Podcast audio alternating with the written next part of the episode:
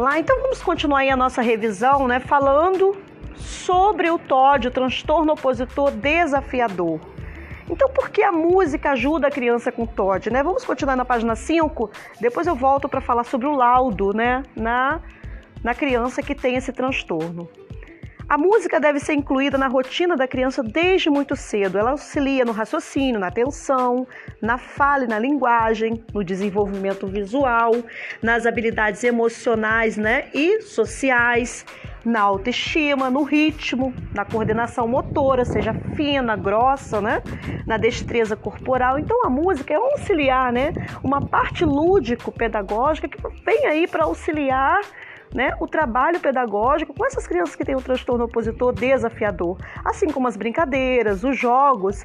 A música é uma ferramenta importantíssima né, para se trabalhar essa criança que tem esse transtorno opositor desafiador. Né? Então fica aí para os mediadores, né? fica aí para a equipe né, da, da, escola, né, os professores regentes, fica com, esses, né, com os auxiliares de classe, porque o, o TOD ele não tem direito ao mediador né? Como eu vou falar daqui a pouco.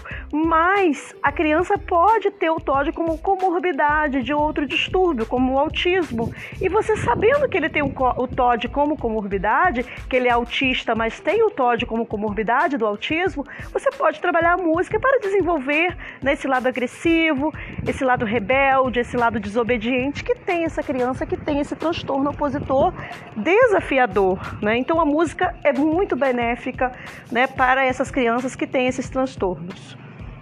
Vamos aí outro assunto, né? Como lidar em casa com crianças com TOD, né? Com transtorno opositor desafiador.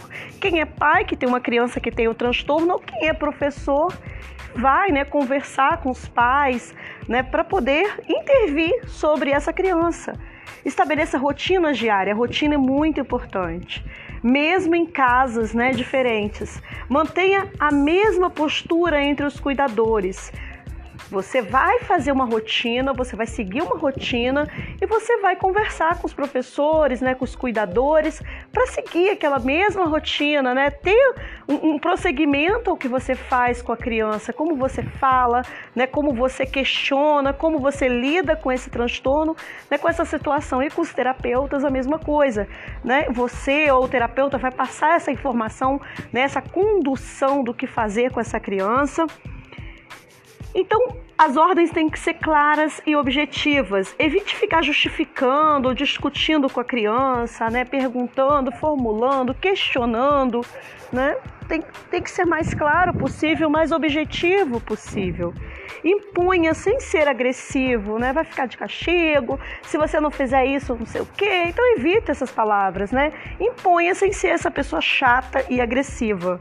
Importante manter um ambiente calmo e acolhedor. Então, o ambiente ele influencia muito na condução desse transtorno. O ambiente tem que ser calmo, acolhedor, né? E nesse ambiente tem que, ser, tem que ter pessoas, né? Pais, familiares, professores, terapeutas que entendam, né? Esse distúrbio na criança.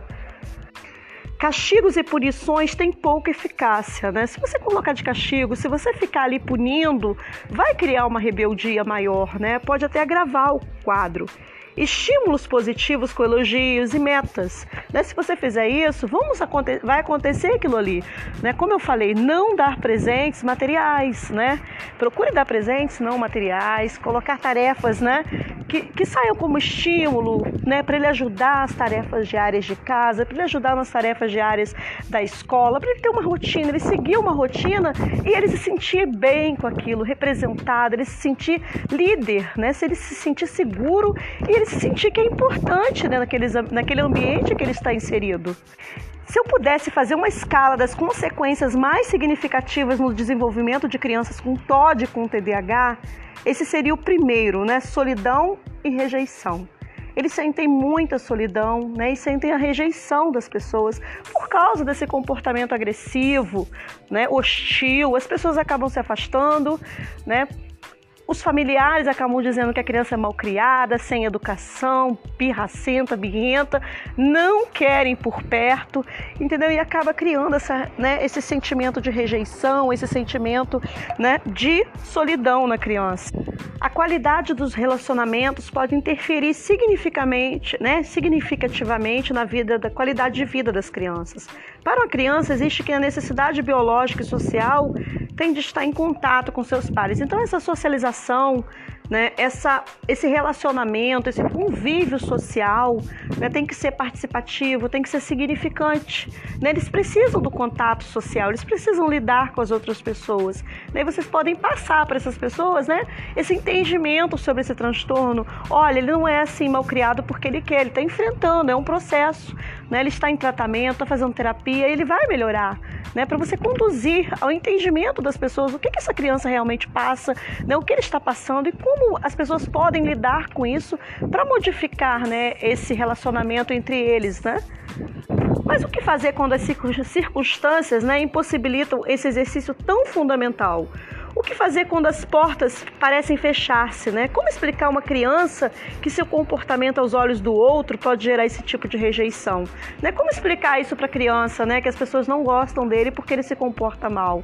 Olha, fulano não gosta de você porque você se comporta mal, porque você é mal educado. Então a criança vai se sentir, né? Epa, peraí, né? Vai se sentir pior ainda, né? Mais rejeitado, sentimento, né? Aquilo pode se agravar muito mais, aquilo pode agravar muito mais, né? Aquele sentimento, aquela parte emocional emocional da criança, então tem que ter muito cuidado até com o que fala para a criança. Enquanto adultos, utilizamos ferramentas para aliviar esses sentimentos. E como as crianças não precisam ser diferentes, né? Nem sempre fazer amizade é possível. Nem sempre é possível manter vínculos, principalmente quando essa atitude né, não depende exclusivamente de nós é preciso o outro né, para que isso ocorra. Então precisamos sempre estar em harmonia, né, estar em concordância, estar num relacionamento né, com os nossos pares, com os nossos amigos. Precisamos de relacionamentos, precisamos de comunicação, precisamos né, dessa empatia das pessoas e precisamos mostrar que quem tem um distúrbio, quem tem esse transtorno do TOD, ele precisa ser tratado e precisa ser tão bem entendido, né, como eu falei há pouco. Podemos conversar com a criança sobre todas as coisas que se sentiu durante sozinho, né, desse período que ficou sozinha, rejeitada, oferecer meios para aliviar essa dor, porque é uma dor, né? A rejeição e a solidão é uma dor. Podemos passear, brincar, cantar, dançar, dentre outras coisas. Mas quando falamos da solidão da criança com TOD e com TDAH, falamos da solidão das mães, dos cuidadores dessas crianças, como é sofrido gerir de forma madura essa dor né, causada pelo isolamento social. Crianças precisam de crianças, nada consegue mudar isso. Então precisamos né, intervir nessa situação né, de que a rejeição é o pior caminho, né, pode traumatizar mais essa criança e trazer esse raciocínio para as pessoas, né? Que esse comportamento é dele, mas não é por causa dele, né? Por causa do distúrbio, né? Que ele precisa de tratamento, ele precisa de terapia, nem né? conduzir essa criança a um tratamento, né? Para ele não sofrer mais, né? Porque a rejeição e a solidão são duas coisas que podem afetar muito, né? Esse emocional dessa criança. E como lidar, né? Com a frustração no TOD e no TDAH, né? Como é difícil lidar com a sensação de não conseguir alcançar aquilo que é desejado. Agora imagine o quanto deva ser difícil para uma criança, né? dentro do quadro do TOD do TDAH ou vice-versa, essa característica é marcante e capaz de causar situações difíceis de contornar. As crianças acabam para oferecer respostas emocionais das mais variadas formas, desde a agressividade até a tristeza. Então, quando eles sentem alguma coisa né, que fere eles por dentro, eles vão responder. E a resposta é a agressividade, é a empatia, muitas das vezes é o beliscão, o choro, o pontapé, né, o chute, porque eles estão respondendo o que eles estão sentindo lá dentro. Né? Mas vamos deixar claro que o papel dos pais não é impedir que esses momentos aconteçam, mas ajudar a lidar com eles. Assim como os professores devem estar de mão dadas nessa jornada, até porque eles estão presentes em todas as fases da vida. Então o importante é entender e tratar, né? A frustração não é toda de forma negativa, ela é capaz de nos oferecer meios para modificar aquilo que achamos ruim. Mas como a criança vai entender isso, né? Uma criança também precisa, né, aprender a lidar com suas emoções para que consiga perceber que o mundo não gira em torno dela e de suas vontades. Esse processo faz parte do seu desenvolvimento. Uma criança que tem seus desejos realizados prontamente pode ter dificuldades na compreensão de uma vida adulta. Ela precisa entender que a frustração é normal se encarada de forma saudável. Acolha os sentimentos dessa criança com empatia, liderando de forma respeitosa, né? compreendendo a linguagem diversa e oferecendo alternativas, né? E acolhendo com poucas palavras, sempre. Então é uma coisa assim, né? Tem que aprender a lidar com a frustração e como lidar com os comportamentos inadequados, né? Com as suas emoções, aprender com isso, regular, se autorregular, modificar o comportamento só através das terapias. As terapias comportamentais, né, que temos aí a floor time, né, que é o brincar no chão, você vai se auto, a criança vai aprendendo a lidar com as suas emoções e com o seu aprendizado. Né? E temos a terapia ABA, que é a análise do comportamento. Ele vai analisar o que ele faz de errado e por que ele faz errado. Vai analisar o que, como, né, como que, se ele está pessimista, por que, que ele tem aqueles pensamentos pessimistas? Ah, nada vai dar certo, não é assim, não vou conseguir.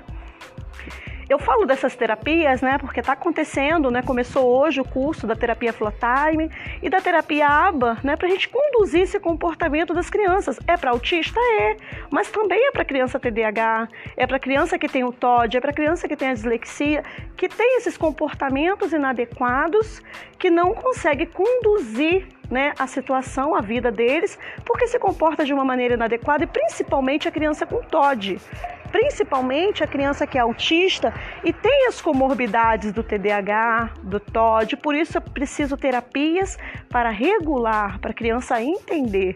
Se vocês quiserem fazer parte né, desse, desse grupo né, de dois canais aí que eu lancei novos, né, que começaram hoje as aulas e vai ficar disponível, é um mês de curso né, das duas terapias, da Floor Time e da ABA, vocês me chamam no PV que eu insiro no canal, tá?